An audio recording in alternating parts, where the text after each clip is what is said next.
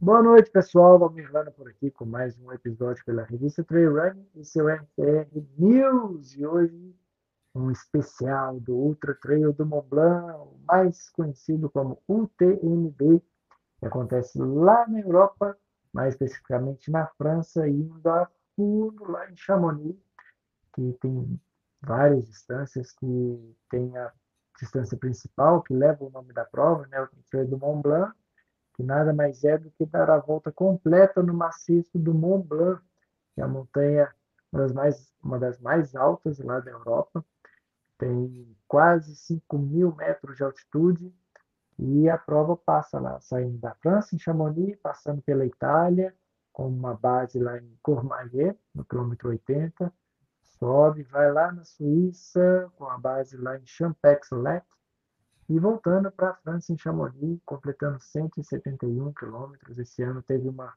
uma mudança no percurso ali no final, a gente vai falar sobre isso.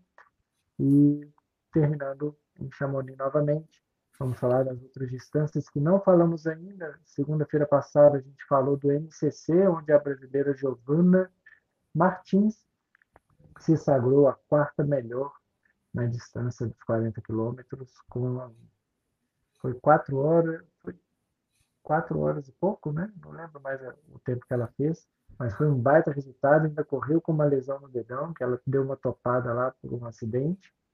E correu com dor ainda, acredito. Não, não sei se mudaria muito a colocação dela, mas correu com, com dor, né? É diferente você correr com dor e você correr zerado.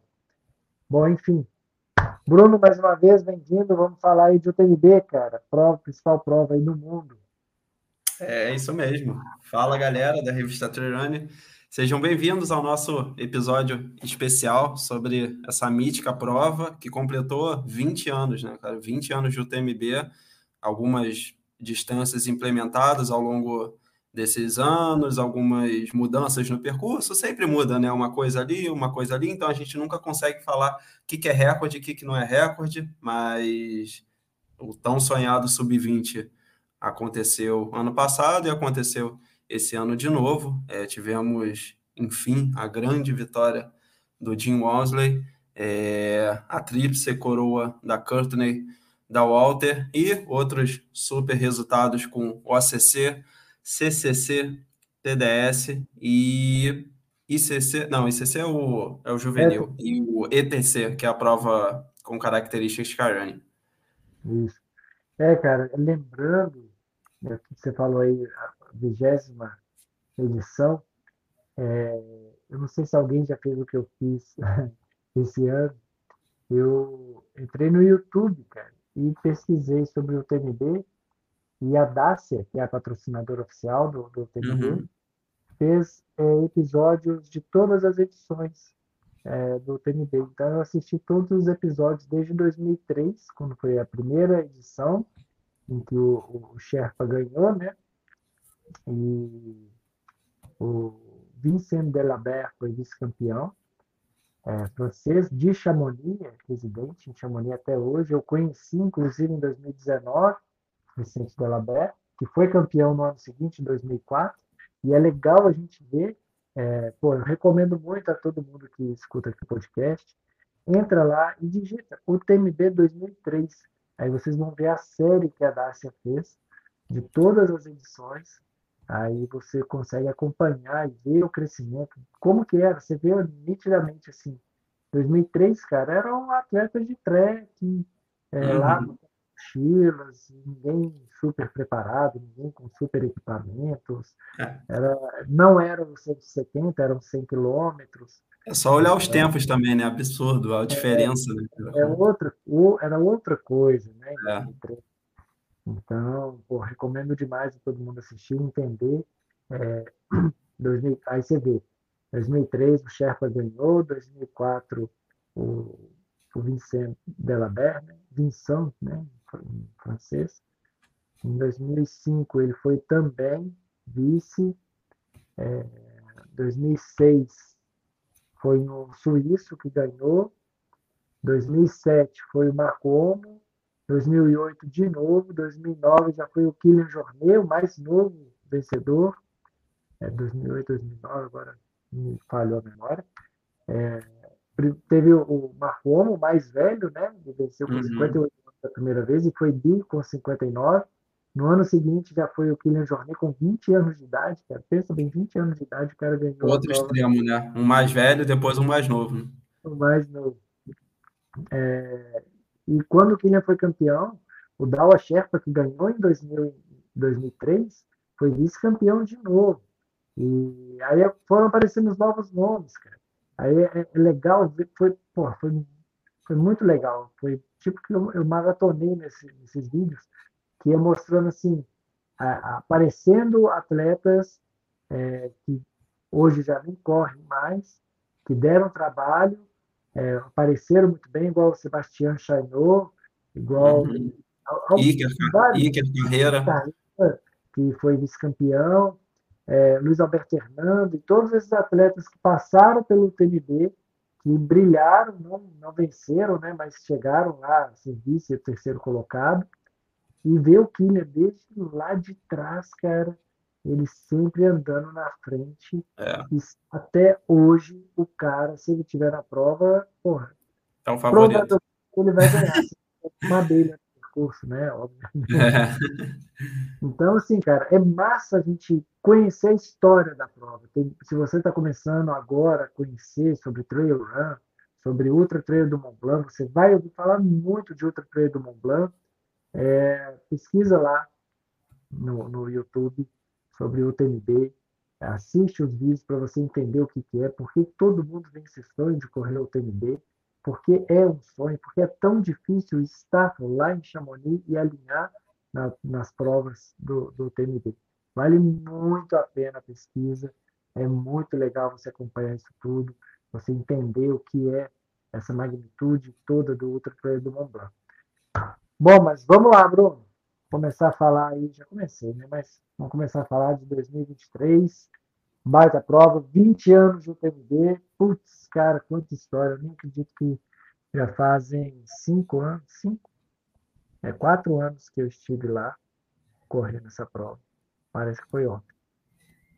É, cara, ah, qualquer coisa que a gente falar do TMB vai envolver aqui o episódio, né? não tem como, né? Mesmo fazendo as análises, é uma prova que se tornou mítica, né, cara? Como eu falei no início do episódio, mas vamos lá para o início, então. Não para o início da primeira prova, que a primeira prova que deu a largada foi o MCC, mas vamos começar pela, pelas distâncias menores, né? E falar dessa distância que foi implementada, se eu não me engano, deixa eu até olhar aqui nos, nos resultados, 2021 na 2020. Ah, é TC, né? Acho que foi uma. Foi, se eu não me engano, é, é a terceira. Foi ano passado. É, foi ano passado, né? Então, segunda, segunda edição. Eu acho que foi uma estratégia da, da organização para atrair corredores que correm, estão começando, e até corredores de com características de Cayane, que eu consigo ver, é porque sempre que a gente olha o start list são corredores que correm provas de Sky, e é uma prova com características de Sky muito presente. É, é um percurso técnico de 15 quilômetros com 1.300, é, um, é uma subida. A verdade é, a segunda subida da prova é a continuação da primeira, ela só tem um desnível no meio, mas depois outra descida técnica também até chegar. Então acredito que foi uma, uma estratégia para atrair esse público, né? Porque antigamente o, o TMB tinham provas, provas não, é, é provas, né, distâncias, no caso, maiores, né, então acho que esses atletas não, não estavam presentes. O que, que você acha é, sobre isso? Eu, eu concordo, cara, e até mesmo para aumentar o faturamento, né. Ah, claro, é. A mais curta seria de 40, né, a uhum. pô, aí quem corre menos, né, não pode fazer parte da festa, né, vamos dizer, é, aí, e ainda já pega esse filão aí da Skyrunning, colocando, porra, é 15k, mas, cara, tem 1.300 de ganho. É. Então, pô, não é molinho, não. Não tem nada de graça lá, não. Tem que, tem que colocar para ferver mesmo. Então, eu achei uma super jogada. Uma, deve ser uma maravilha. Eu correria. Eu falo isso, cara. Eu correria qualquer distância no TMB que não fosse repetido do trecho da, da prova principal. Então, MCC, é, TDS e o ETC eu correria sem problemas. E, logicamente, o TMB, a prova principal, né? que é a, a que mais me enche os olhos. Boa, mas vamos, vamos ao que interessa aqui, falar dos resultados, as análises e começar pelo feminino, né, cara, com, com retorno mágico da Sara Alonso. É, ficou aí, nossa, acho que mais de um ano com uma lesão grave. É, ela que mudou de equipe, saiu da Salomon no, no ápice dela, né? Foi para foi para ASICS. Acho que foi ali uma coisa que ninguém esperava, que era o diamante da Salomon. Atleta talvez seria uma das grandes que queriam despontar na equipe. E ela acabou saindo no meio desse processo de lesão. E, cara, retornou muito bem, ganhando uma prova com, com start list forte. É, teve uma performance muito boa. Acredito que ela ficou ali. Eu não, é difícil pegar uma análise assim de disputa, porque o ETC eu não, eu não acompanhei, eu acompanhei mais as distâncias mais longas, é, mas eu acredito que a, a performance da Sara foi excelente, né? Ganhou com 1 hora e 37. Na sequência, a gente tinha uma atleta da Grã-Bretanha que eu não conheço, que é a Filipa Williams. Na terceira, a espanhola já conhecida, Júlia Fonte, que corre bastante prova de Sky, distâncias nessa, é, nessa distância. Ali na sequência também tinha Martina Cormelato, a italiana, Cecília Basso, entre outras atletas que, que provavelmente são bem rápidas também. Então, um retorno bem importante, uma vitória para ela que agora vai retornar com tudo. É isso aí, a Sara Alonso, está nesse processo aí de lesão. Muito, muito bom ver ela voltando, né, cara? Pô, fico muito feliz de ver a Sara Alonso voltando, voltando a performar bem. Claro, não é uma prova principal, não é uma prova foco, é, acredito que ela foi para se testar mesmo, para ver como que ela tá, se sentir lesão ou alguma coisa. Mas para, pelo visto não, né, cara? Pelo visto ela tá, tá cada vez melhor. E torcer para que isso seja duradouro. Com certeza. Ela ficou, acho que ela não parou, né? Ela não ficou, quando ela estava lesionada, ela não ficou totalmente parada, ela conseguia pedalar. Não é a mesma coisa, né? Ajuda bastante, mas com certeza aí acho que ela vai voltar para ganhar as principais provas. Eu também acho, pelo menos voltar a performar, né? Sim, com certeza. Fora, mas ela, ela voltar a performar, como ela fez esse fim de semana aí, já é muito, muito legal. Boa. E então. Foi massa também, né? Oi? O masculino do ETC. Foi, foi, foi. A gente teve a vitória do Roberto De Lorenzi, né? Numa fase, cara, a fase do Roberto De Lorenzi tá, tá espetacular. Eu falo, cara, eu queria ter visto ele numa distância maior, é, mas ele corre.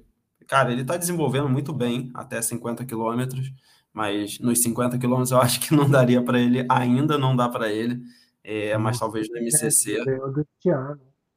É, então, é, então, mas foi, foi numa prova mais curta, né? Eu não sei se o Roberto é, De Lorenzi, acho que ele performaria no bem assim, com 56 quilômetros, porque ele já fez o ACC em 2020, eu acho, ele foi top 20, top 30, alguma coisa assim.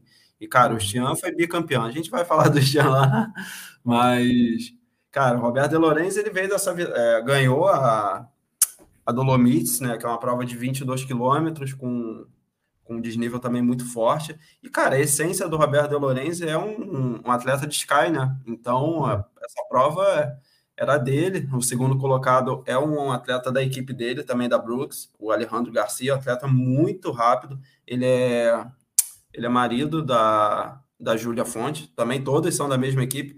Cara, essa, essa equipe da Brooks aí, a Brooks que entrou, era, é uma marca de, de rua, né? Mas que montou um time muito forte é, de, de trail agora, em distâncias médias, a gente não tem atletas ainda referência em distâncias longas, mas eles ficaram aí, praticamente dominaram o pódio no, no masculino e no feminino. Na sequência ali, a gente teve o italiano Javier Chevrier, na quarta, Theo Bourgot, francês, e na quinta, Boris Orlac, também um francês. Cara, muito bom, cara. Essa provinha de 15K com 1.300 deve ser massa de correr.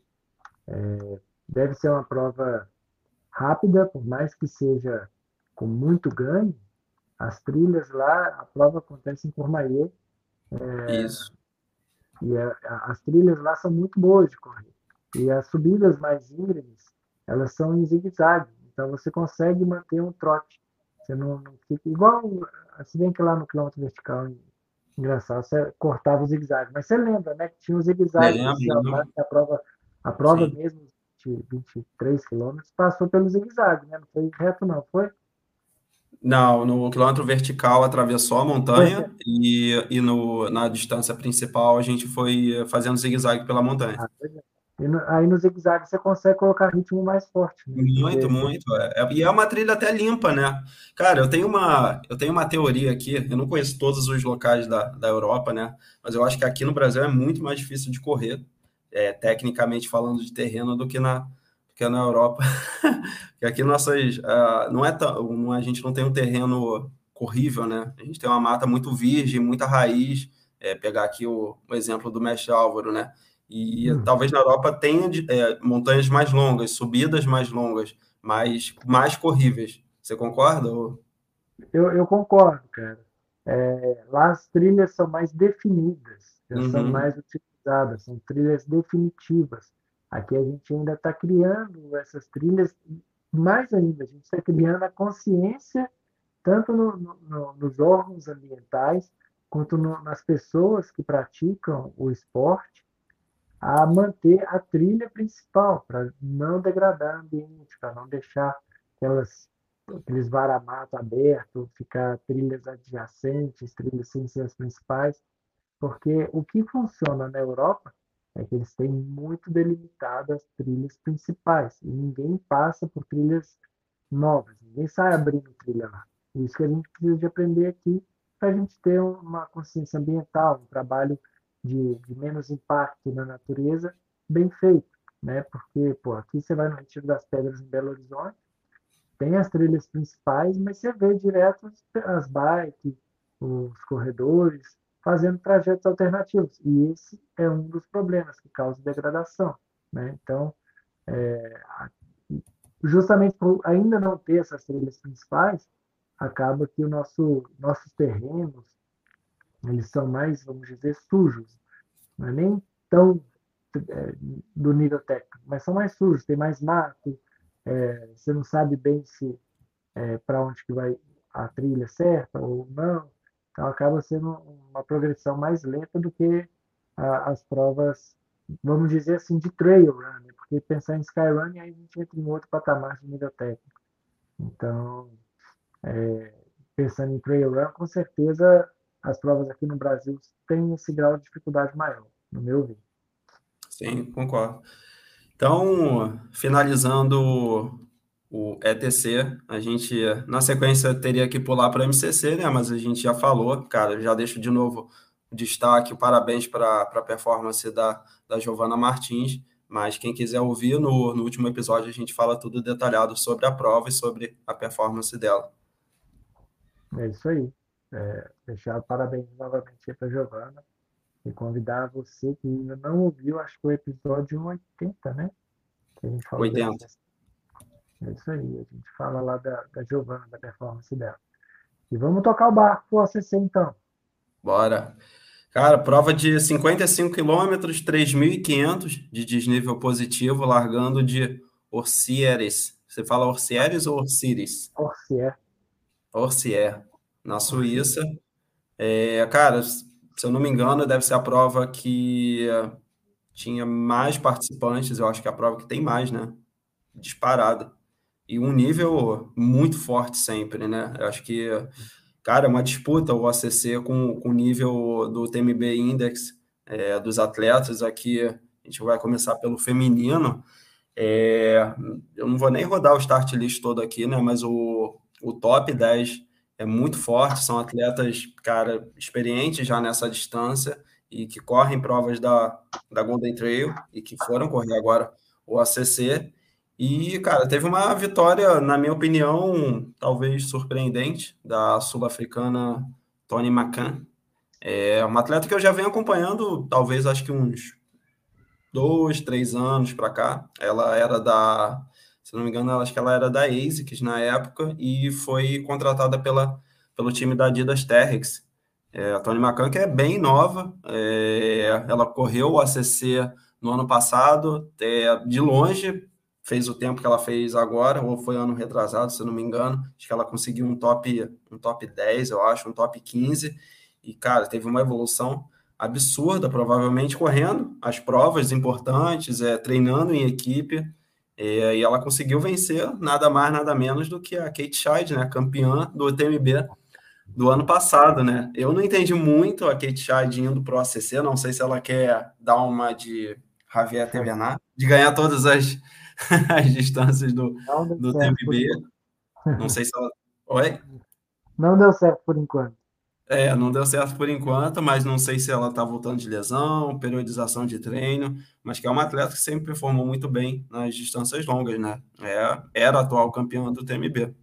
E a Tony Macan conseguiu vencer, cara, bem, com 5 horas e 18, colocou 8 minutos na frente da, da Kate Scheid, então ganhou com propriedade. Na sequência, a gente tem uma atleta muito forte, a chinesa Miao Yao, que também já correu o TMB, é, mas reduziu a distância, ela já foi campeã do CCC, é, e, e, hoje ela corre o circuito TMB, é, o TMB, ó, circuito TMB, circuito da Golden Trail Series, né, é uma atleta que está especializada nessa distância mais curta. E na quarta colocação a gente tem ali a Kathleen Field, a neozelandesa, também atleta muito forte, corre as provas da Golden Trail, Daniela Oemos, é atleta que ficou conhecida por vencer Zegama, é, é, Rachel Drake, americana, Candice Fertin, uh, Núria Rio, entre outros atletas aqui. Cara, é um start list muito forte. Start list não, né? Pode muito forte esse top 10. Não, com certeza, cara. Você vê. Eu só não conhecia, você falou que você já estava acompanhando há algum tempo, eu não a conhecia ainda, campeã. Uhum. É, mas segunda para trás aí, cara, só nome carimbado de grande é, performance nas provas aí. Você vê a Miau Yao, que ficou um tempo tão parada, e, por, como você disse, já foi campeã do CCC. Ela era uma das estrelas assim que, que a gente tinha no, no, no feminino. É, e, pô, voltou, correu em Sierra Zinal, fez uma baita performance, e agora no ACC também fez um grande papel. É, a Daniela Emos também fez um, uma boa prova, é engraçado, né? Aloemos é, tem alguns atletas que vencem Zegama e acabam sendo tipo o Cometa Halley, né? Depois você não vê eles vencendo mais. A Daniela Lemos é, é uma delas. Venceu o Zegama, depois não conseguiu encaixar mais nenhuma vitória é, maiúscula assim, é, depois, que, depois de Zegama. Teve a Kathleen Fielder, pô, sou fãzaço dela, corre demais. E, pô, é massa ver. Todas as distâncias no, no TNB tem muitos nomes muito bons, né, cara? É, é bom de ver isso aí. Sim, com certeza, cara. É, é, você fala essa coisa de Zegama, né? Parece que, tipo assim, você, ó, você vai, você quer ganhar Zegama? Quer, mas você não vai performar bem em nenhuma outra prova. Você não vai vencer em nenhuma outra prova, mas você ganha Zegama. Você escolhe o quê? Não, sem dúvida, né? Vamos ganhar Zegama. É, não, mas assim, pô, um top, um top 5 nessa prova tá, tá excelente. Ah, é ótimo, é ótimo, com certeza, sem dúvida nenhuma. É, mas vitória não teve. Que é, é esperado, né, cara? Se você ganhou o Zegão, você ganhou os principais atletas do mundo ali. E aí na, nas outras provas você não consegue encaixar como você encaixou lá em Zegão. É porque, e é uma é porque... atleta alemã, né, cara? Não dá é. nem falar, é porque é da região. Eu acho que, pô, cara, aquela vitória ali de Zegama dela talvez tenha sido pela. Cara, tava numa um clima muito extremo, né? Com muita, tá. muita lama, muita chuva, frio. Então, talvez seja uma atleta que tenha um psicológico bom, seja é, técnica. E essa uhum. prova da OCC é uma prova bem mais rolada, né? Muito mais rolada. O clima tava, tava agradável, tava sol. Então, Mas assim, tá um excelente resultado. Para mim, na verdade, cara, eu acho que de, de, desse top 10, a grande favorita para vencer ainda coloco como que seria a Kate Scheid, porque o tempo da Kate Scheid no TMB foi melhor do que da Courtney esse ano.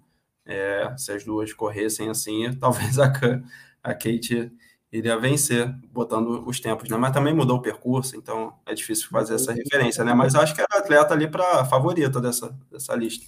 Sim, concordo. Se ela tivesse no TNB, ia dar uma pressão muito boa na Courtney da Walker e ia ser bonito. Eu acho que ia baixar o tempo aí sim, viu? Porque ela ia colocar pressão na Courtney. Sim. Boa. Quer acrescentar mais alguma coisa? A gente pula para o masculino. Não, masculino. Boa, cara. Masculino também, pô, dispensa apresentações esse, esse top 10. Stian, cara, na fase absurda, né, cara? É bicampeão do mundo bicampeão da, do ACC, tem o recorde da prova, é um atleta incrível, né, cara? O Xian é, assim, só melhora, né? É um... você, acha, você acha que ele já, já, já pode se dizer que ele é, já é melhor do que o Luiz Alberto Fernando, que foi tetra mundial? Caraca, mas que pergunta, hein, Val? Claro. É, tá... Melhor do que o Cara, eu queria ver o Stian em distâncias mais longas, para ser sincero. É, o Luiz Alberto Fernando já foi vice-campeão do TNB. Né? É, eu, eu acho que ainda tem, falando de Luiz Alberto Hernando, ainda tem um peso maior. Por mais que o Stian, cara, tenha também, mas eu acho que eu acho que ele ainda está numa prateleira acima por ter corrido o TMB, ter sido vice-campeão, e ele também é quatro vezes campeão do mundo, né? Então, eu acho Mas que ainda o Luiz Alberto. Coloco, cara, eu já coloco o Stian acima do, do Luiz Alberto Hernando. Sabe por quê? Você coloca o Stian? Coloco. Coloco porque, é, porque, por exemplo, o, o Luiz Alberto Hernando nunca venceu o Zegama. O Stian já foi recordista de Zegama. É. em provas em que o Luiz Alberto Hernando, as menos longas, é, igual o ACC, por exemplo, o CCC, é, o já é bicampeão do ACC. Só correu uma vez no CCC. Isso que falta um pouco no, no Stian de correr provas um pouco mais longas. É, o Luiz, o, mas o Luiz Alberto Hernando é campeão do CCC, né? É, ele é campeão do CCC. Mas, é... ah, cara, não sei. É, é, é, é difícil. O, se eu não me engano, o, o Luiz Alberto Hernando não é campeão do mundo de Sky. Não, de Sky não. É, e o Shan é campeão de VK mundial, campeão é, do circuito e campeão do mundo.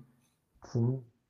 E era outro WMRA que o, que o Luiz Alberto ganhou quatro vezes, era outro campeonato outro. do mundo. É. é. não, era, não era tão grande quanto está agora, de formato que o Cristiano ganhou os dois últimos. É, então, cara, a balança do Stian aqui acho que agora dá uma pesada. Mas... Que prova, viu que prova? Ah. Porra, uma prova. É... Cara, não tem o que dizer, né? O cara dominou. O cara simplesmente arregaçou, fez uma descida final ali que. Difícil acreditar no que o cara fez. Eu tô tentando pegar o. Ah, o Shannon. Ele ganhou. Eu queria ver o tempo dele. Vai. Quando que ele ganhou? 2019? É, foi 2019. Ele fez 5 horas e 19. Esse ano ele fez 4,42, mas eu acho que teve uma alteração no percurso. Teve, Esse... saiu Tetovan. É.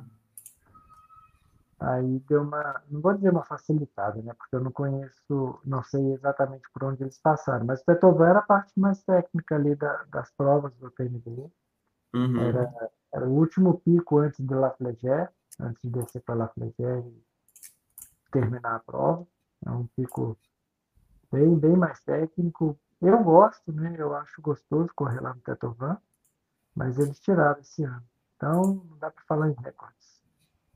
É. Cara, na sequência. Se não quebra. É. E na sequência a gente teve a segunda colocação, um baita resultado também do Francesco Pupi, que foi segundo colocado no Mundial, junto com o Xian, chegou também, então eles repetiram o pódio Foi ali no pô, uma diferença baixa, né, cara? 2 minutos e 18. É, Francesco é muito forte também. Também era um atleta que talvez seria favorito para vencer essa prova. Na sequência, a gente tem o Antônio Martins Pérez, da Espanha, atleta muito forte de Sky. Ele já correu o ACC, eu acho que ano retrasado, acho que ele foi top, ele foi segundo colocado, liderou a prova durante um bom tempo, ainda consegue, conseguiu agora uma terceira colocação também, um excelente resultado. E entre outros atletas aqui, Cara, esse chinês eu não conheço, pelo que eu estava vendo na matéria, na maioria das distâncias, né? O, cara, os asiáticos, é, principalmente, eles estavam pontuando, eram os atletas da, atletas da Tailândia e da China, cara, que como eles largam assim, como se não houvesse amanhã, achando uhum. que assim vai terminar a prova em duas horas, né? Mas ainda falta, tem potencial, né? Mas ainda falta uma, uma gestão, uma estratégia é, melhor, né? Porque os europeus sempre acabam pegando ele no meio ou no final. Isso aconteceu praticamente em todas as distâncias, pelo que eu estava lendo. É, pois é, eu, eu não curto muito os atletas chineses, não, eu confesso, mas é, eles, eles têm essa característica mesmo, cara, de ir para o tudo ou nada e ficar no nada. Né? Muitas é. vezes. É, é, é difícil a gente ver um chinês é, vencendo uma prova de trilha mesmo. Tem, claro, tem alguns nomes aí que, que vencem, estão sempre configurando aí no, no pódio, mas é, não, é, não, não, são muitos, né? Então, enfim, eu acho que eles precisam. É, eles estão melhorando, estão crescendo, eles vão, eles estão invadindo o cenário também.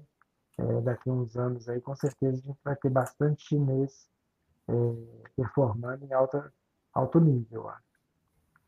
Com certeza. É, a gente vai, vai pulando aqui para, depois de terminar aqui, pulando para outra distância, né? Um chinês que quase venceu a prova que liderou foi, o, foi no CCC, né? Mas, realmente, acho que ainda falta, falta mais experiência e vai chegar um momento. Sim. Vamos ver se ainda acontecer. Boa. Então, subindo de distância, Pulando para o CCC, prova de 100 km com 6.100 de desnível positivo, largada em Cumaê, na Itália, é, indo em direção a Chamonix. Praticamente faz um terço do percurso do TMB, né, Valmir?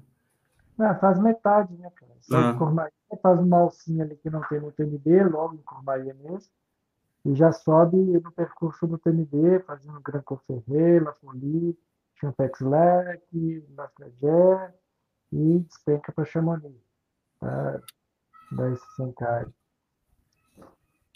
Boa. Cara, e o destaque da vitória da norueguesa Ingvild Kaspersen. É, eu boto ela, cara, mesmo exemplo da, da vitória da Tony McCann, também é uma atleta que são idades parecidas, também acompanho ela acho que praticamente desde a época da Tony McCann, é, e a Ingrid é, corria provas também da Golden Trail ali, quando, assim que nasceu o circuito, sempre foi uma corredora boa, assim, mais de distâncias médias, e cara, que essa vitória no CCC foi, para mim, foi surpreendente, acho que ela nem acreditou, eu vi a chegada dela ao vivo, eu estava vendo tava, já tinha largado o TMB, e eu estava vendo o finalzinho ali da disputa do Jonathan Albo com, com o chinês, e ela estava ela estava já liderando a prova. Chegou muito emocionada, acho que ela não esperava vencer a prova, e hoje ela também é parceira de, de equipe da Tony McCann, né? Então, a Adidas TRX conseguiu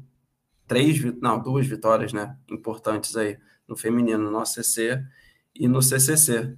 Na sequência, teve a segunda colocada, Emily Hallgood, que é uma é, também atleta da Adidas TRX, e, cara, uma curiosidade, eu não sabia, cara. Ela é da Zimbábue. Sabia disso? Ó, oh, sério? Nossa, não... jamais ia pensar nisso. É, eu, eu, já conheço ela, mas eu nunca. Eu, eu sempre olhava a bandeira assim, eu falei, caraca, será que essa bandeira tá errada?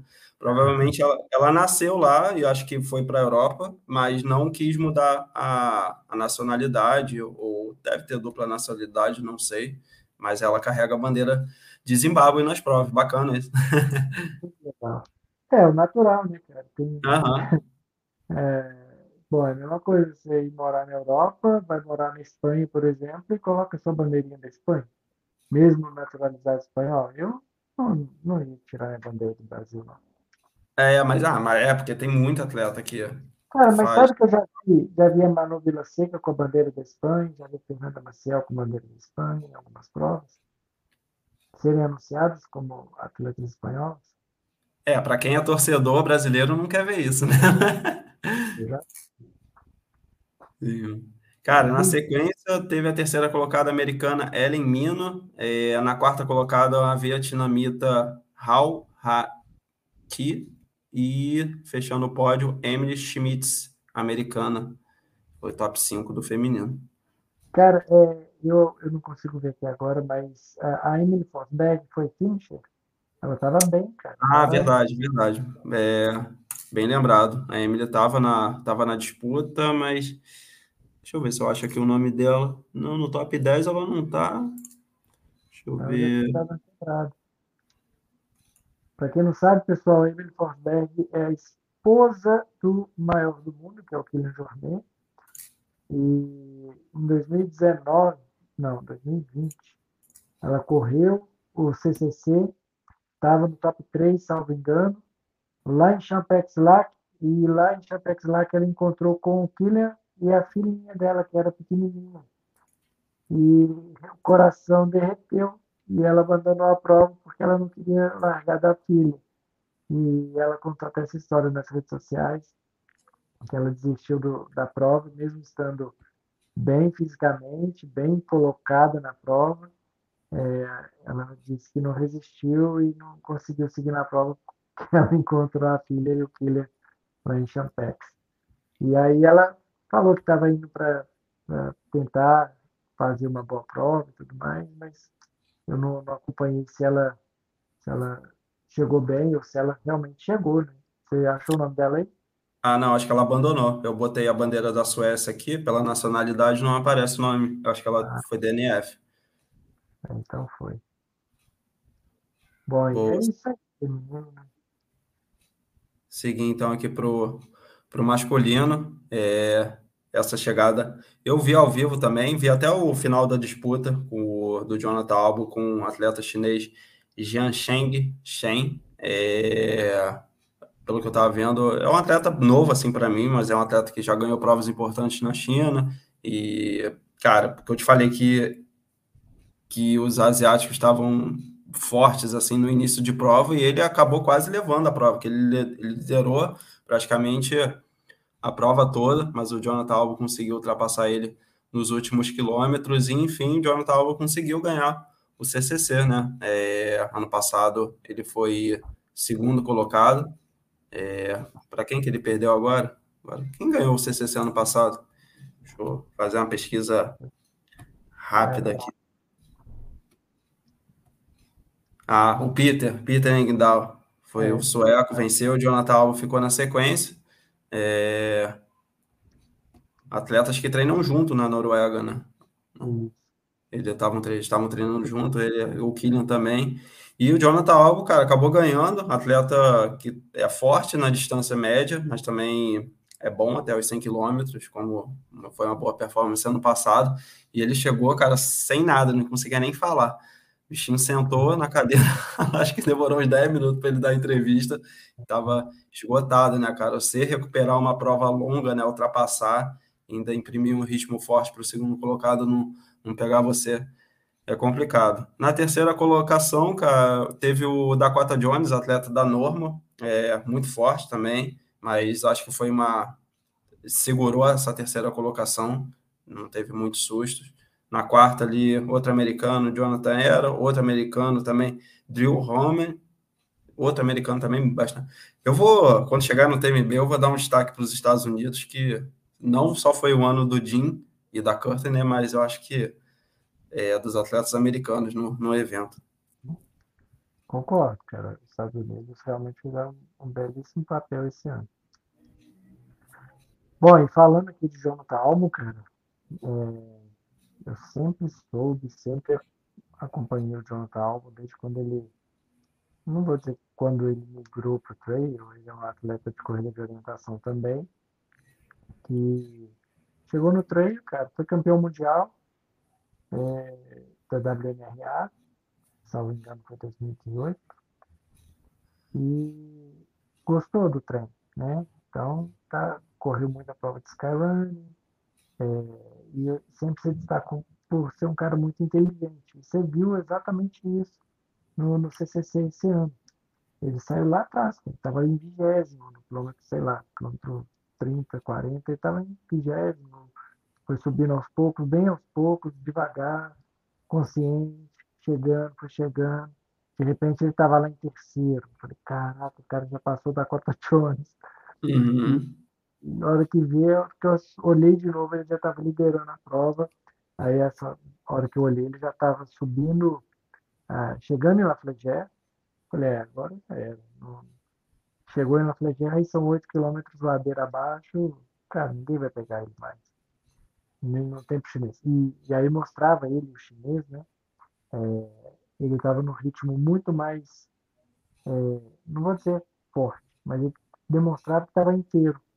O chinês já estava naquela naquela caminhada assim, morto, né? Já, pô, já dei tudo que eu tinha, agora é chegar.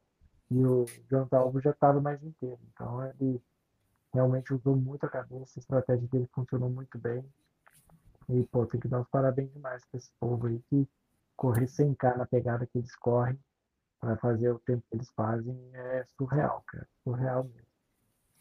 Com certeza. Valmir, só dar um destaque, a gente não falou nas outras distâncias, mas a gente pode seguir depois, volta para o ACC e até para o ETC, se tiver brasileiro, dá, ah, falar os melhores resultados, né? Do masculino e feminino. Vamos fazer esse, esse cortezinho para o ACC para falar do brasileiro. Tá. E, cara, no CCC foi. Fala do ACC então ou já emenda? ACC.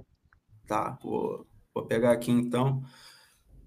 Brasil. A melhor colocada, o melhor colocado no geral foi a Maíra Braga, né? Isso. Feminino Maíra Braga foi ficou na posição 64 com 7 horas e 30. Acho que pelo que ela falou, ela mirou nesse tempo e conseguiu.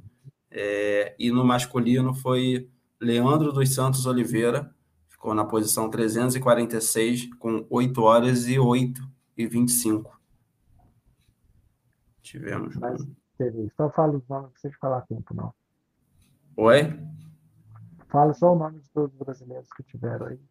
Não precisa falar o tempo. Tá. Fala todos os do, do ACC?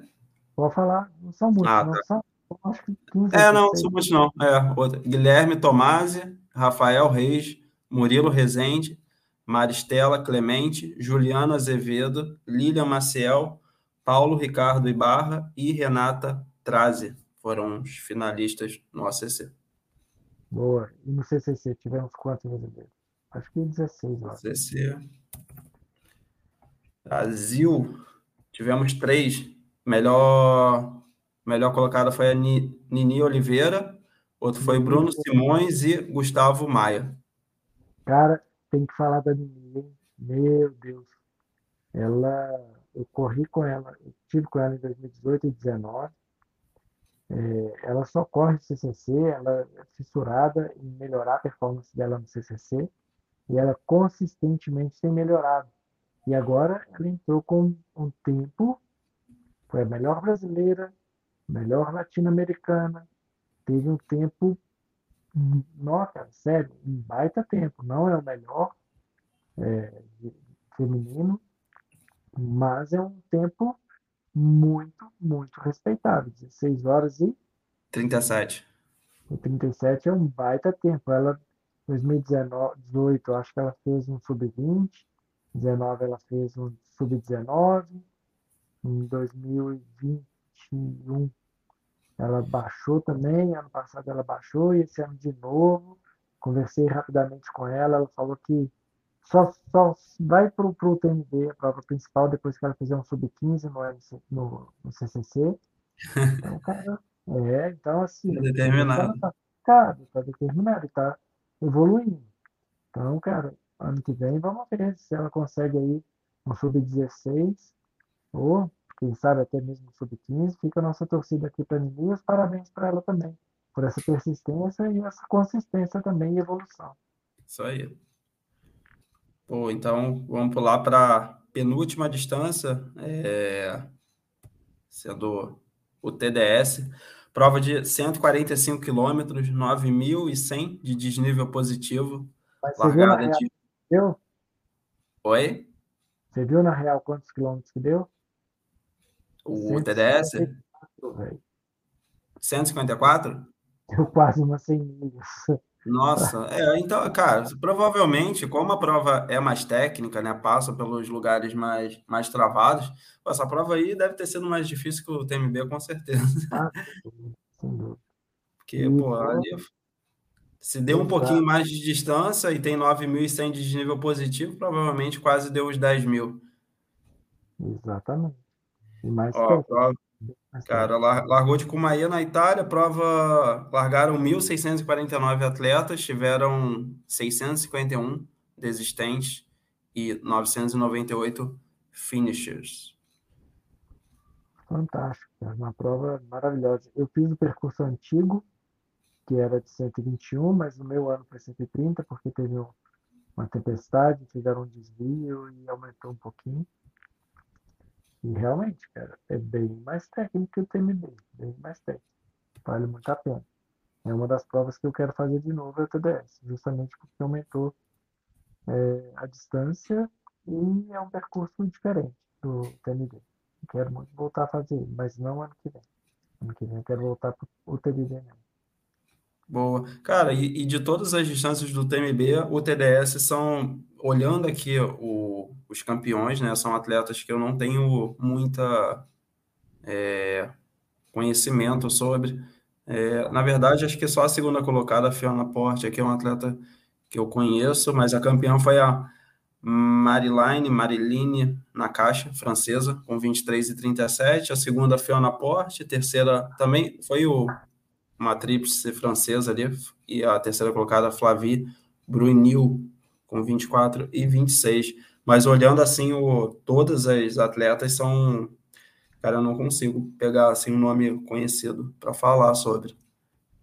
É, é difícil mesmo, porque é uma distância que é, acho que o TMB nem, nem gosta muito dela. É. Alguma- Mas é uma, uma baita prova e não tem tantos nomes porque não vale muito, né? Assim, é, não faz nem parte do circuito TMB. É. Do circuito em si nem faz parte, né? Então, é, acho que é o patinho feio da, do Pode TMB. ser. é. E que todo mundo tem medo, né? Todo mundo tanto É. que tinha aberta né, até poucos, poucos dias antes da prova. Caraca, abriu uma. É. Na verdade, tem um nome, tem um nome conhecido da, pô, pra gente, que é a nossa referência, é a Manu Vilaseca, né? Que ela já tem experiência nessa, nessa prova do TDS, ela foi top 27 com 33 e 31. Mas é, olhando assim o top 10 ali do pódio, realmente eu não conheço. né? Eu também não conheço, não. Mas a, a Manuela, já- só para quem não sabe, a Manuela Vilaseca é uma brasileira que mora na Espanha hoje, é carioca, e ela já foi quinta geral, já foi top 5 no, na própria TDS, nesse novo formato. E ela, pô, já foi top 10 no TNB, já tem, acho que um sub-26 no TNB, um baita atleta, acho que sub-27, se não me engano, tá? Não lembro ao certo o tempo dela, não. E, pô, uma baita atleta, esse ano não foi tão bem, ela estava andando bem, mas acredito que ela sofreu muito, eu vi o post dela também, mostrando que ela, ela não estava se sentindo muito bem, e, mas completou, completou bem, e é isso que vale, né, cara? Você largou, se não tem uma coisa muito séria, você consegue completar. E é- isso ela fez. Teve mais brasileiro também, teve, teve mais brasileiro, inclusive, teve, é, teve mais brasileiro aí TDS. É, de- que finalizou aqui foi. Calma aí que eu tô no. É, TDS. Foi Alex Reimer com e Ionari Bueno. Mas é, Hum. o restante foi, foi DNF, então. O Alex, ele foi até quase que um correspondente da revista. Ah, e no feminino, rapidinho, Valmir. Kátia Jeremia. É, a Cátia Jeremia, eu sei que ela foi finisher, mas é, ela não foi tão bem assim, não. Acredito que ela também passou um aperto bom lá, ainda tem que conversar com ela. Mas estava falando do Alex, ele foi quase um correspondente nosso lá no Mundial. Ele manda, mandava altos vídeos, ele estava lá, né? então ele mandou alguns vídeos, até agradecer ele é, por ter ajudado a gente lá na cobertura do Mundial. Bom, e, e o masculino? Calma aí. Pegar aqui uma. Olha, eu até. eu tô empolgado para falar do TMV, eu já tava pulando aqui pro TMV. Mas no, no masculino, o campeão foi o canadense Christian Meyer, com 19,36. Os outros eu também não conheço. O segundo colocado foi o sueco Simen Rijamar, com 19,57. Terceiro colocado, o francês Yannick Noel. O único que eu conheço aqui foi o quinto colocado, Christopher Clemente Moura, atleta da Espanha. É um atleta, é, se pegar assim os nomes né, importantes de atletas de ultra da Espanha, é um atleta mediano. É, sempre roda ali no top 10 nas principais provas. Teve uma boa colocação, eu acredito. Mas de resto, também não conheço os nomes. O campeão é um atleta profissional de ciclismo, cara. Ah, é? É. Ele é um atleta Ai. profissional de ciclismo e tá, virou a chave pro, pro Ultra Trail. E olha que, que aconteceu. O cara é campeão do TDS com sub-20 no TDS quase uma prova de 100 milhas com 9 mil de ganho. O cara destruiu, destruiu. E eu acho, cara, que se os atletas de ciclismo é, profissionais, né, os elites, pularem para o ultra trail, cara, eles vão dar um trabalho absurdo, viu? Porque os caras têm força, cara. Os caras têm força. E endurance, né? Óbvio. E ao contrário. cara, não sei. É difícil você ver um atleta de é. migrar para o ciclismo. Eu não conheço nenhum. É porque, é, porque, é porque eles pedalam, né? É, é, eu, eu não sei. Essa é uma pergunta é difícil de responder isso, né, cara? Seria uma, foi, foi uma exceção, né? Porque o atleta de, de ciclismo, de grandes voltas, assim, ninguém corre. Eles não usam assim a corrida de montanha, talvez um trekking e tal para complementar, mas eu acho que o, o, o, corredor de trail utiliza muito mais a bike do que, do que ao contrário. Uhum, concordo, concordo, sem dúvida. É, e é isso, né? Vamos, vamos, vamos agora para a rainha. Isso, vamos para a rainha, cara. Então, chegando na distância rainha, prova de 100 milhas, 171 quilômetros e 10 mil de nível positivo, a distância principal do evento, saindo de Chamonix e chegando em Chamonix, dando a volta no Mont Blanc, passando por França, Itália e Suíça. E, cara, que vitória da Courtney, né? Eu acredito que não foi a vitória mais brilhante dela, dessas três que ela possui, mas conseguiu carimbar. Se alguém tinha dúvida, né, em relação a ela ser a melhor de todos os tempos. Acho que agora a Courtney carimba em cima do carimbo, literalmente, o nome dela. E, cara, porque ela se iguala à, à britânica Liz Hawker, é, que também tinham três vitórias no TMB, mas não só essas três vitórias, a Courtney é a primeira atleta no masculino e no feminino a vencer a Hard Rock, ter o recorde da Hard Rock ter o recorde e vencer a Western, a Western State e vencer no mesmo ano a UTMB. Então, ela conseguiu a tríplice coroa, um feito que nem o Killian também não tinha é, conseguir isso no mesmo ano, né? Então, cara, é, é, sei lá, né, cara? É eu, às vezes, no, quando a Courtney venceu, tipo, você tenta ficar procurando o que falar dela, né? É a maior de todos os tempos, é a rainha e foi uma Bota, bota o nome dela na história no trailer. E, cara, eu falo para você uma coisa, Bruno. Ela tem muito para rodar ainda, cara. É. Ela é, tem uma longa história ainda para escrever. É, eu ainda ficava um pouquinho reticente em dizer que ela era a melhor de todos os tempos, mesmo já sabendo e concordando, mas é porque a gente começa a olhar para trás e ver que a gente já teve a Carolina Chaverot, que dominou, a gente teve Núria Pix, que dominou, a própria Lizzie Hawker, que também dominou na época dela. Eu, e como eu falei no início do episódio, que eu assisti os, os, os vídeos do, de todos os anos do TMB, E a Alice Hawker era imbatível, assim, também, né? Uhum. E, e, cara, não tem jeito, cara. Courtney da Walter, provas acima de 100 quilômetros, é, é aquilo que o Paul Capel falou, cara, continuar assim ela vai me passar, e passa mesmo. Uhum. O próprio, o próprio Mathieu Blanchard, que foi quarto esse ano lá no, no, no TMB, foi ultrapassado pela Courtney da Walter na, na, na Western States. Então, assim, é uma atleta muito diferenciada em todos os sentidos, que ela é muito acessível, muito simpática, atende a gente como atende o, sei lá, o rei Charles da Inglaterra, é, do jeito que ela trata o cara, ela trata a gente, ela trata qualquer pessoa. Então você vê que ela é realmente uma pessoa humilde. Não estou dizendo humilde de, ai, ah, não, não sou isso tudo. Não, isso nem passa na cabeça dela. É humilde de tratar todo mundo igual. Não tem essa, essa coisa de, ah, não, nossa, ele é importante, vou tratar ele melhor. Não, não tem dessa. Trata normal, dá entrevista, conversa, ri, brinca. É uma pessoa comum, cara, mas só que é uma pessoa comum, extraordinária, é, que já carimbou aí na história para parecer outra Courtney da Walter no mundo. A gente, não sei, daqui uns 50, 100 anos, é, como o Killian. O Killian é um pouquinho, tem um pouquinho mais de, de ah, de ingredientes do que a Courtney, porque ele vence qualquer tipo de prova, né? Curta, longa, técnica, rápida, ele ganha qualquer coisa.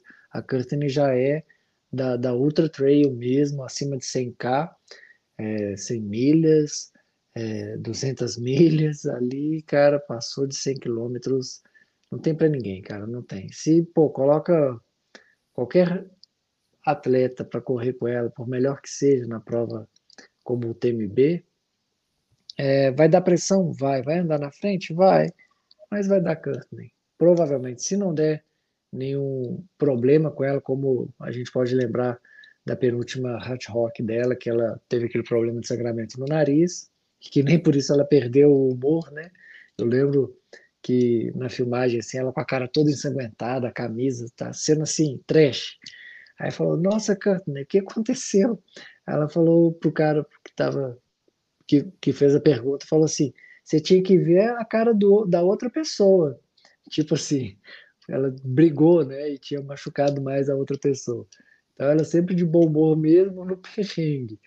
Então é uma pessoa singular, é, é muito bom ver a, a Courtney vencendo. Como você falou, não foi a prova mais maiúscula dela, o melhor tempo, mas ela não precisa de de se esguelar para bater o próprio recorde. Então, uhum. o recorde já é dela, não tem por que ela também, é, além de vencer, querer bater o seu próprio recorde. Eu acho que não, não, não tem essa necessidade. Isso é muito ego, né? O ego que fala, não, tem que bater o meu próprio recorde. Não tem necessidade. Ela, quando estabeleceu o recorde, ela foi sétima colocada geral. Então, assim, cara. É, é um absurdo o que essa mulher é capaz de fazer, é um absurdo. Não, não dá para. Se alguém ainda tem alguma dúvida sobre Courtney da Walter, cara, é, o problema tá é com a pessoa, não é com ela. Não, eu acho difícil que alguém tenha. é, acho, cara, que você falou da. É uma, é uma atleta peculiar, assim, no quesito de. Até das roupas dela, né, cara? Tipo, é a única atleta que, cara, corre de bermuda, né? Que passa do joelho, tipo assim, é muito louco. Tem uma, tem uma alimentação, cara, que vai contra todas as, as indicações, né? Come burritos, tacos, pizzas, toma sua, sua cervejinha e tem essa simpatia natural dela que, cara, acaba pegando todo mundo. E, assim, falando da, da performance dela durante a prova, também concordo, eu acho que a gente tinha duas atletas ali, a, a alemã, que foi a segunda colocada, é uma atleta que está crescendo né, nessa distância, não é uma atleta muito conhecida, Catarina Hatmus, e, mas eu acho que quem talvez iria dar trabalho para ela seria a Blandini Irondel, que é campeã mundial, mas que foi a primeira vez que ela correu prova de os, os 171 e umas 100 milhas, e a chinesa Fusao Xiang, é, que foi pedido até em casamento na, na hora que ultrapassou, foi a quarta colocada. Também tivemos a Maite Maiora. É, mas assim, cara, é difícil, né, cara, alguém vencer dela.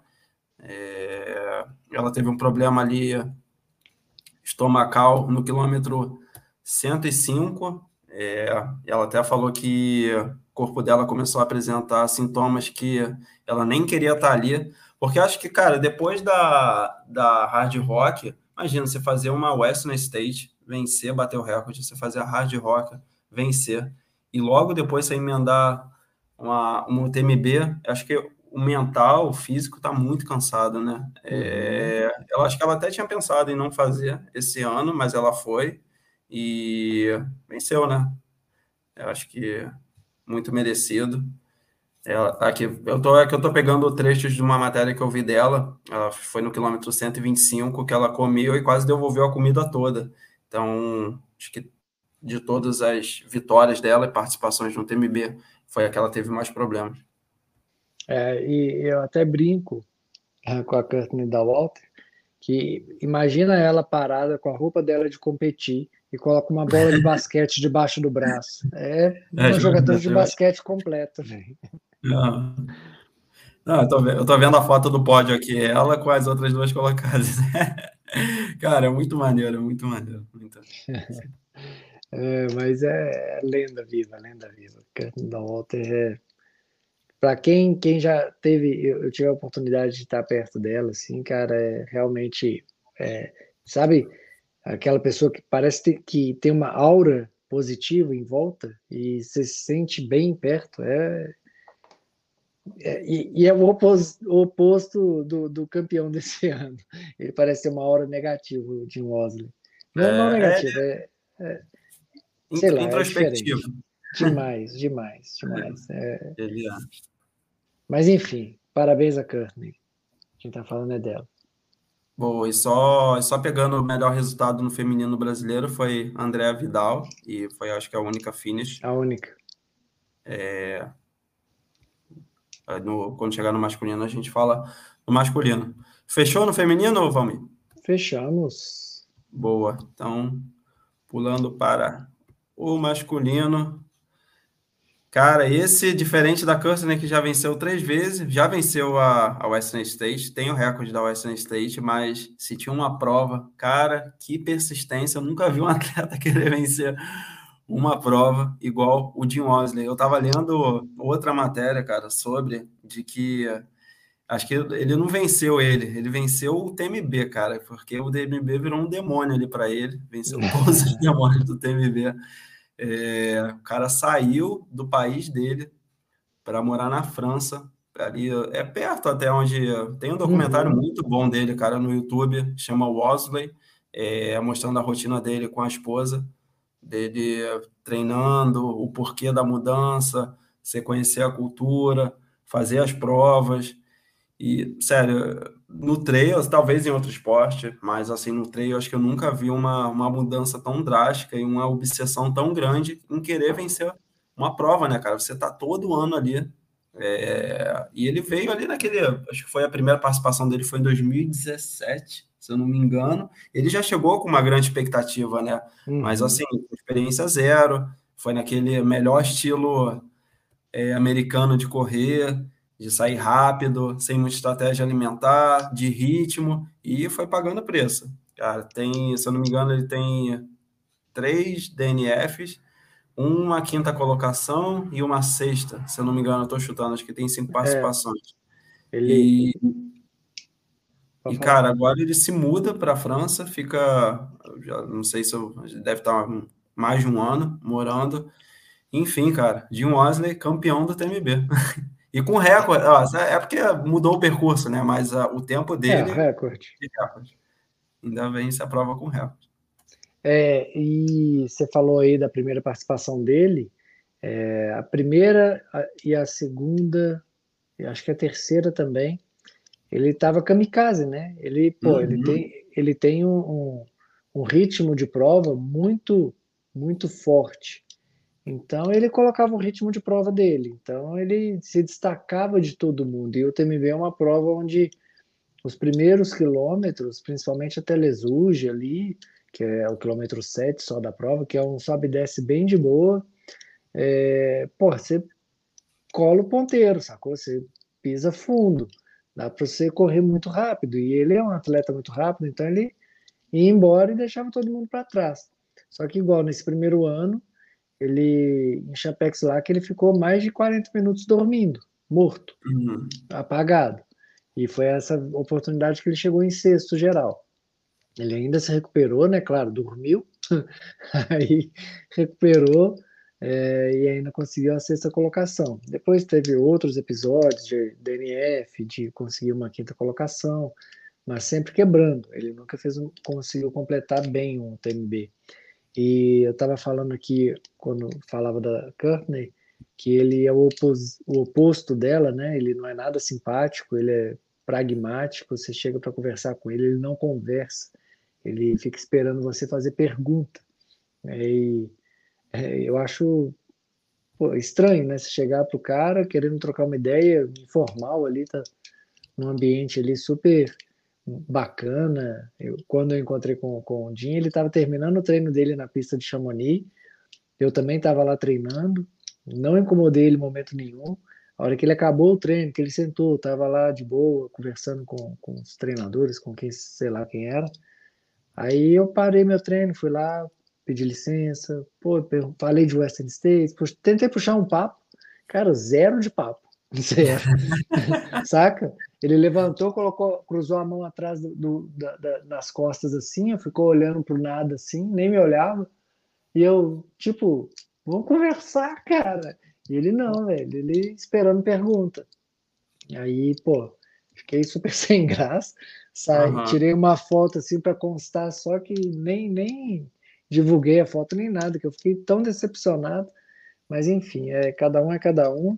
Mas, contudo, eu torci muito para o Jim vencer esse ano, porque eu sou um dos caras que valorizo muito a força do trabalho.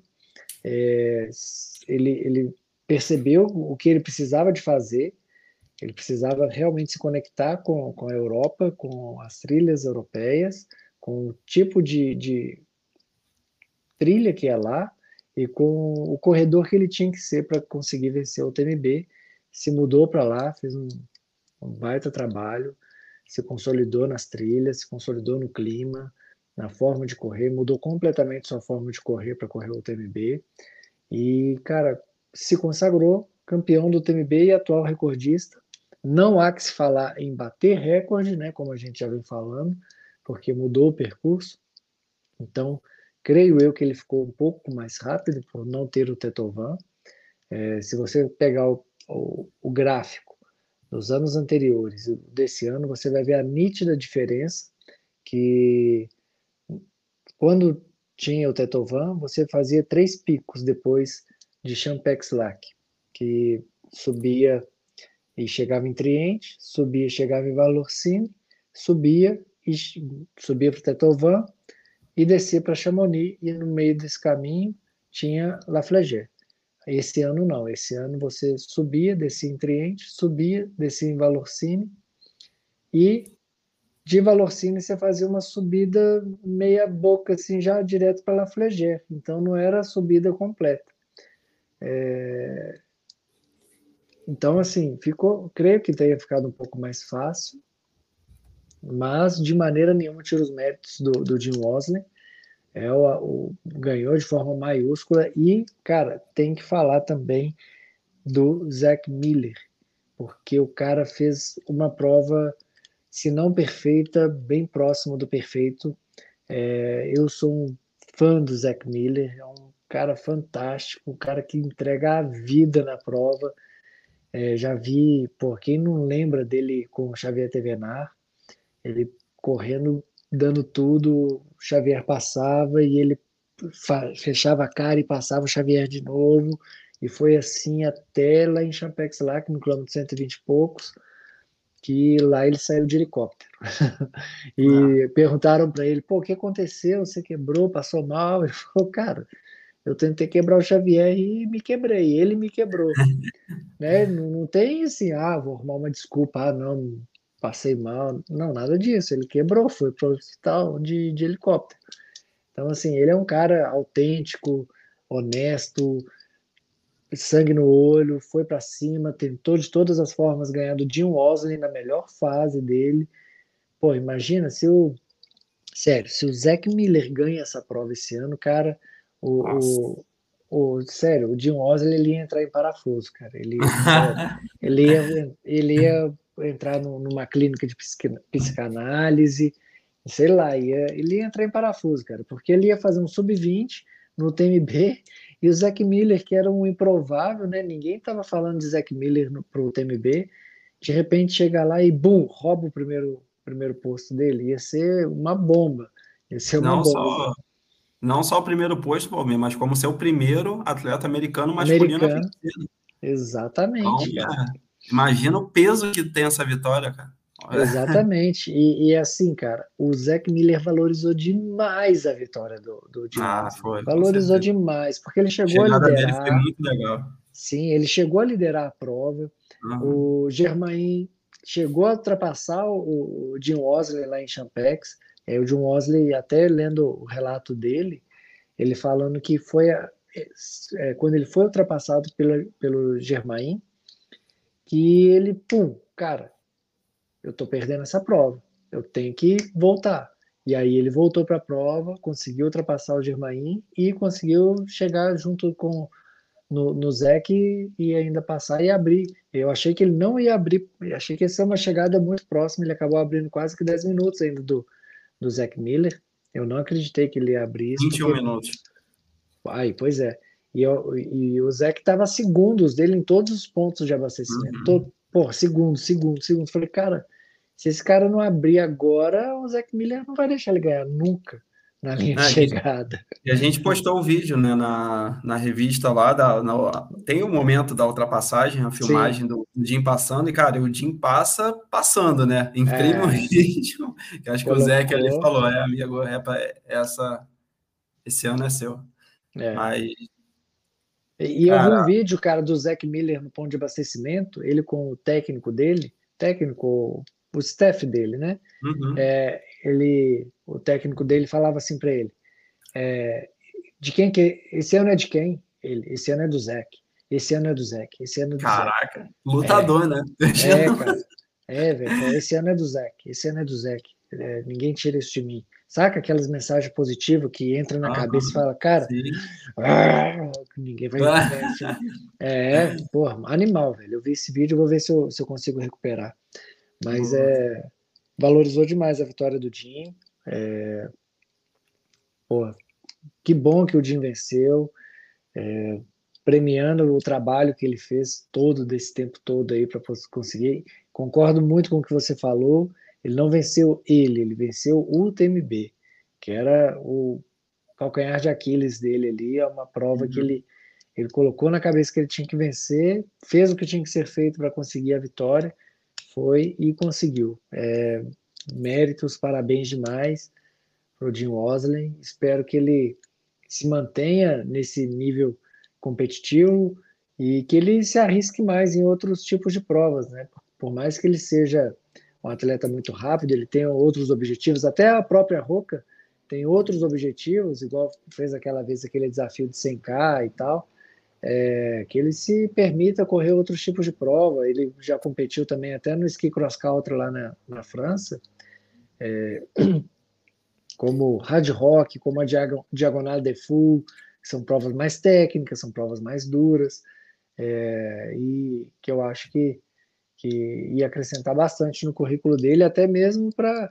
Pô, tem vários fãs do, do, do Jim Wosley que querem comparar, ou até dizem que ele é melhor do que o Killian, e eu acho que ele tem um, um longo caminho aí de, é. de vitórias e quebras de recordes para ele poder chegar ao nível de ser comparado, de, de colocar no mesmo, na mesma balança do Killian, sabe? Ah, vamos comparar o Killian com o Jim. Cara, não, não dá. É, vamos com calma, vamos com calma. É, não dá. O que ele, pô, imagina, pega as provas curtas de skyrunning, quilômetro vertical, provas. Ah, mas acho que é o TMB mesmo, né? Não é, o TMB, é, não precisa nem de ir muito longe, né? Porque ah. você pega os recordes de, de subida e descida de montanhas, pô, cara, não dá, não, não tem como. Para mim, é, de, falando em, em corrida outdoor, não tem corridas para mim não tem ninguém melhor do que o Killian. Pode falar de atletismo e tudo mais, de Usain Bolt, de é, Kipchoge e tudo mais, mas eles são especialistas em um esporte único. Maratona, 100 metros ou 400 metros. O Killian, o que colocar o bichinho, meu filho? O bichinho regaça. Vai bem, verdade. É. É absurdo Cara, que ele faz. Você falou do Zac Miller, eu acho que eu não vou nem complementar o Zac Miller, eu concordo em tudo que você falou. Eu acho que se não fosse o Dinho, o Zac ia vencer a prova. É, conseguiu ser sonhado sub-20. E destaque para o Germain Grandier, é, que, cara, ele tem uma. Acho que o melhor resultado dele, se eu não me engano, é uma sexta colocação, um top 5, e me surpreendeu muito. Eu sei que ele é um atleta muito forte, ele tem muita experiência nessa prova. Ele acho que nunca abandonou, se eu não me engano, acho que ele abandonou ano passado, estou na dúvida aqui. Mas esse top 3 foi incrível. Ele ter ficado na frente do Mathieu Blanchard, que o Mathieu Blanchard, diferente do Germain, chegou com a decepção, né? É, ele chegou bem. que ele esperava vencer a prova e até repetir o feito dele, né? Ele conseguiu um sub-20 ano passado e agora ele fez um 20 e 54, mas ainda assim uma quarta colocação ele tem, uma terceira colocação ele tem, uma segunda, e acho que ele estava em busca agora do, de ser campeão, mas aí ele voltou agora, voltou não, né? Agora conseguiu uma quarta colocação. Outro atleta, na quinta colocação, Ludovic Pomeré, que é um Nossa. francês, 48 anos, cara. Você ser Já... top 5. Porra, ele, ele é campeão, né, cara? cara. Ué, é, ele é ele, campeão. Ele já, já foi campeão do TMB, o ano passado ele venceu o TDS. É, um atleta muito forte. Ali outro francês também, o Thibaut Garrivier, Tyler Green, Hannes Namberg no top 8, é, entre outros atletas. Mas, cara, voltando ao Jim, é, ele, falando só um pouquinho do, mais da performance dele, né? Ele mudou a estratégia dele na, durante a prova, ele não liderou como ele faz sempre. Acho que foi bem mais para frente. Ele, ele ultrapassou lá, ele foi ultrapassado e se não, não sei se você lembra, né, ou você viu, tinha, você sabe quem era o, o staff dele? Uai, não podia ser melhor, né, bicho? O François o campeão. É, François da N, cara, que não foi só o staff dele durante o, os postos de abastecimento, mas como treino também, né? O, o, o Jim treinou muito com, com o François durante esse ciclo dele na França. E uma outra curiosidade, Valmir, essa eu acho que você não sabe, eu não sabia mesmo. Você sabia que o Jim é keniano? Não. É, na verdade ele nasceu no Quênia e com dois anos ele foi para os Estados Unidos, né? Então, assim, oh. de nascença ele é. Olha só que louco. Ah. Olha, furo jornalístico esse aqui. Rapaz. É. Então, assim, pegando o exemplo lá que eu te falei da, da outra atleta lá do Zimbábue, né? Mas acho que por dois anos é muito cedo, né? Então ele foi com. Oh Certeza que os pais do, do Tim Wesley falaram assim, cara, vamos, vamos pro Quênia, vai que a gente dá sorte dele nascer lá. é, dois anos ele foi para os Estados Unidos e ficou em Flagstaff, na né, cidade dele natal. E, cara, uma outra coisa que eu ia falar com você, você sentiu que a fa... sentiu falta do Kylian? Claro, né? Mas assim, mas de que teve o, a vitória do, do Jim foi mais fácil ou não? Eu que... acho assim, cara, eu acho que se o Kylian tivesse lá e o Jim tivesse vencido, seria uma vitória muito mais maiúscula. Uhum. Porque, cara, é, você ser campeão do TMB é grandioso, um sub-20 é maravilhoso, mas ainda acho que tem um asterisco por ter mudado o percurso. É, não foi o percurso que o Kylian e o Mathieu Blanchard fizeram sub-20. Então, é, eu acho que tem esse asteriscozinho. E, cara, seria uma outra vitória se o Kylian estivesse na prova. Seria uma, uma outra repercussão. Seria uma outra prova. Não digo nem, nem de vitória. Seria uma outra dinâmica. E eu acredito que poderia o risco do Jim quebrar seria maior. Porque o Kylian uhum. é mais atleta do que o, o, o Zach Miller é, tem muito mais experiência e muito mais. É, ele é muito mais corredor é, de montanha do que o Zac Miller. Então, eu acho que a probabilidade do Killian quebrar o, o Jim Oslin era bem grande. Eu acho é, que esse, ele ia cozinhar o Jim Osley, até porque o Zack não é a referência do Jim Osley. Uhum. O Zack era a zebra. É. E, e, o Killian era a referência do Jim Osley. Então o Killian ia jogar isso daí dentro da, da estratégia dele. Se, os, se o, o Jim Osley usasse a estratégia que ele usou, de vou comendo pelas beiradas e vou assumir naturalmente a liderança, ele ia sentir dificuldade nisso de tomar a liderança do Killian. Ele ia ter que atacar o Killian mais cedo, para o Killian perceber, para o Killian também se motivar, ligar os motores, né? Porque de todo mundo que estava ali, o Jim Osley era o único capaz ali de colocar uma pressão no Killian. É, então eu acho que ia mudar completamente a, a dinâmica da prova se o Killian estivesse ali correndo. Acredito mesmo que não ia dar Jim Osley, acredito que ia dar Killian de novo.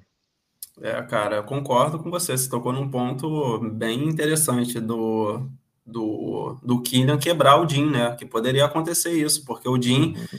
eu não sei se ele ia ficar tão atrás, porque ele conhece os outros atletas, né? O Zé, o Germain, ele sabe que do potencial deles, mas o, o Killian Imagina, você não vai ficar abrindo, deixando muita brecha para o Kylian abrir a prova, porque senão você não pega.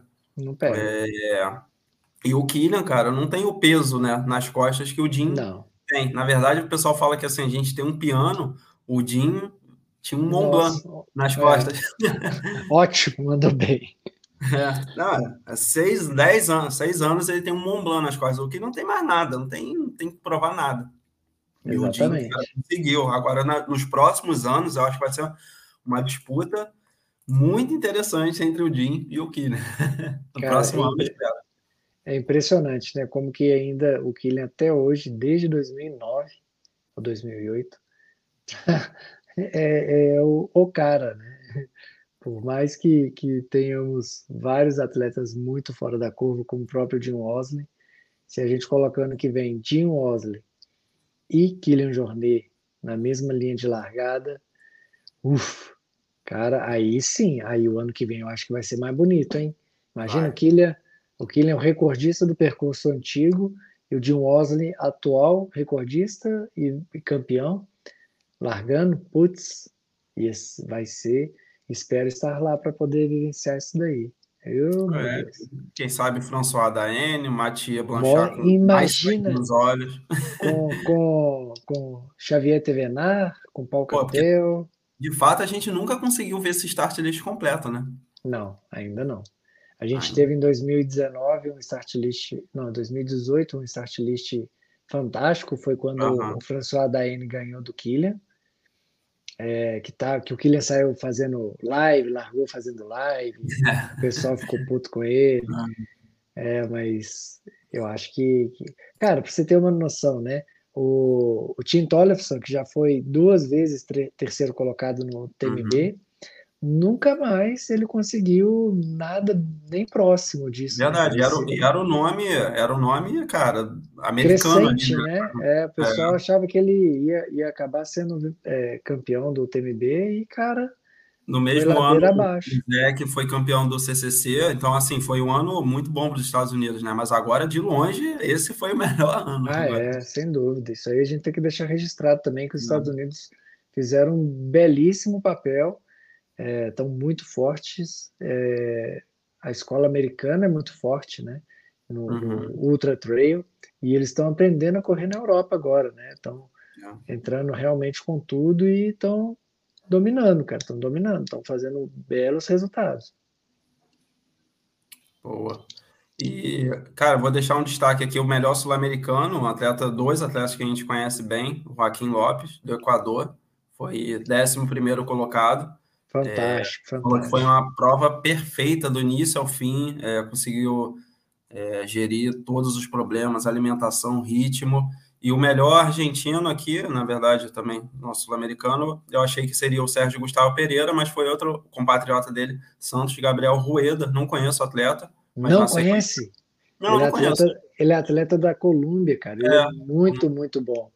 O, o Rueda, ele já correu Zegama também é, correu muito bem, ele já foi acho que top 20 em Zegama, e eu acompanho muito ele na, nas redes sociais. É, Ele falou que foi a melhor periodização que ele já fez até hoje para uma prova. Se, e, e, ele, inclusive, estava andando na frente do, do Joaquim Lopes até o quilômetro 120, me parece. Ah. É, e aí o Joaquim, eu acho que ele não perdeu o ritmo, acho que o Joaquim Lopes usou uma estratégia é, muito eficiente e conseguiu chegar ainda na frente do, do, do Rueda. É, Sim, o Rueda, o Rueda, para você ter, não sei se você vai lembrar, mas no, no o TMB Ushuaia, Baio TMB, né? É, ele ganhou a prova lá, o Chico Santos estava na prova também, que acho que ele foi segundo e o Rueda foi o campeão. É, e, cara, regaçou, regaçou, mandou muito bem. Tanto o Joaquim Lopes, 11 primeira colocação, ele, lembrando, o Joaquim Lopes foi o segundo colocado do TBS o ano passado, campeão foi o Ludovico Pomeré, e ele foi o vice-campeão, foi um resultado Acho que para a Sul, Sul América foi o melhor resultado até hoje, um vice-campeonato na TDS e um 11 primeiro lugar no TMB, cara, é de soltar foguete. É. E o Rueda também, o Rueda também fez uma baita prova. O Gustavo, o Sérgio Pereira também é, fez uma baita prova, correu muito bem. Eu acho que ele ainda tem mais lenha para queimar, eu acho que ele tem capacidade de conseguir um resultado ainda melhor do que isso porque eu ainda acho, por mais que o, que o Rueda tenha feito um resultado melhor, eu ainda acredito que o, que o Sérgio Pereira ainda seja um atleta ainda mais completo do que o, o Rueda, e ele, se ele encaixar uma prova perfeita, como ele fez na Patagonia Run, que ele chegou a vencer o Pau Capel, ele vai chegar, eu acredito que o Sérgio ainda vai conseguir chegar no top 10 do TMB, mesmo com um start list muito bom. Eu acredito muito no potencial do, do Sérgio Pereira. Concordo. E no feminino, a melhor sul-americana a gente não tinha pego foi a boliviana Elizabeth Rios, ficou no, na posição 23. Vou... Qual o tempo dela? 31 e 32. Pô, baita tempo. E vamos falar dos brasileiros agora, então. É, pegar aqui. Brasil, melhor colocado e foi participante do nosso episódio, né, pré-UTMB, Daniel Vasconcelos conseguiu aí, cara, sonho realizado. Mirou no tempo e acertou também, né? Exatamente.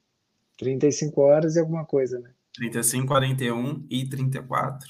Cara, e tem que dar os parabéns pro Daniel, porque foi a primeira viagem que ele fez com a filhinha dele, tá com seis meses. Cara, eu fiz uma viagem agora para Campos do Jordão de 10 horas com o Matias, que já tá com um ano e três. Cara, oxi Maria, difícil, viu? Viajar com criança. Nossa, mãe. Mas tem que dar os parabéns porque, cara, treinar para uma prova de 100 milhas com neném pequeno, bicho, é um desafio absurdo. É, tanto que eu nem treinei, né? Porque o Matias nasceu, eu fiquei um ano sem treinar. É, mas, pô, parabéns, Daniel. Massa demais, torci muito por ele. É, fez uma, uma boa preparação, estava com volume, estava com experiência, conhece muito de equipamentos, conhece muito do próprio é, funcionamento do corpo, sabe do, do, dos seus limites, sabe onde ele pode apertar, onde ele não pode. Falou que fez uma prova redonda, sem se preocupar com o tempo. É, também que ele tem potencial para baixar de tempo. E, e é isso aí, parabéns para ele, cara. Na, na sequência, a gente teve o Rafael Vargas, é, Breno Brum Ribeiro, Iago Sampaio, Marçal, Fábio Spa, Denis Vilela, Jonathan Corbe, César Munoz, Carlos Marigoli e André Vidal, que a gente já tinha falado. Isso. André Vidal, que pô, ela não contou para ninguém, cara, que ela ia correr. Ela fala, eu sabia que o Otoni ia correr o 100K, que o, o frango, ó, o Otoni abandonou no, no, CCC, né? Esse ano o Otoni, que é um baita atleta, falei frango aqui, mas é porque a gente brinca, né? É, a gente é amigo aqui de BH. E ele, ele já foi finisher duas vezes do TMB, já foi finisher do CCC, já foi finisher do TDS. Foi lá divertir no CCC, mas acabou quebrando. Né? Tinha que ter um DNF. Faltava um DNF para o Otoni. Aí ele conseguiu. E a Andrea, que foi, sem contar para ninguém que ela ia fazer o TMB, ela já também é finisher TDS, TCC várias vezes, e ela quebrou duas vezes, quebrou não, uma vez ela quebrou no, no TMB em 2019, e depois em 2021 ou 2022 ela tentou de novo e ela foi cortada. E aí agora, finalmente, ela conseguiu o tão suado colete. Parabéns, Andréia Vidal. É, imagina a sua alegria de ter cons conseguido fechar esse ciclo, né? Foi fechar um ciclo para ela. Ela já correu o OCC também, né? Então ela já fez OCC, PDS, CCC algumas vezes e agora o TMB. Se salvo engano, ela já fez seis vezes o, o TMB, né? Todas as distâncias lá. Então agora ela encerra esse ciclo, tá com, com o check no TMB. Parabéns para ela. Fico feliz demais dela ter conseguido isso. Eu ficava torcendo para ela. Em 2019 ela estava, é, a gente correu junto, né? O TMB e gente, todo mundo, né? Ficou muito triste porque ela não conseguiu completar. Depois na segunda tentativa também, que ela ficou no corte. Pô, todo mundo torcendo muito para ela e agora finalmente ela vestindo o colete do finisher do TMB. Eu falei para ela a coroa, né? Porque, pô, ser finisher do TMB, o colete é como se fosse uma coroa mesmo, porque realmente vale muito. É muita, muita coisa que a gente passa para poder ser finisher do TMB. Com certeza, cara. Parabéns para André Ferreira. É, tá, porque tá Ferreira aqui, André Vidal. É. Parabéns para todo mundo que foi finish. Para né, todo cara? mundo. É muito difícil, cara. Muito é. difícil ser finish. Boa. É isso aí. Fechamos então? Fechamos, fechamos. Uma hora e meia de episódio, bom demais. Vamos ver se a gente consegue colocar algumas pessoas pra, durante a semana para a gente falar aí sobre o TMB, quem viveu, quem não viveu, quem tem alguma coisa para contar. Aí. Beleza, Bruno? Beleza. Valeu demais a paciência, pessoal, mais uma vez por estar tá aí dando é, essa moral para gente. Mais um episódio, mais um especial, agora falando sobre o TMB, o 83 episódio da RTR Trail Talk esse ano. E, Bruno, grande abraço e até os próximos episódios. Abraço. Valeu, pessoal. É. Até a próxima. Valeu.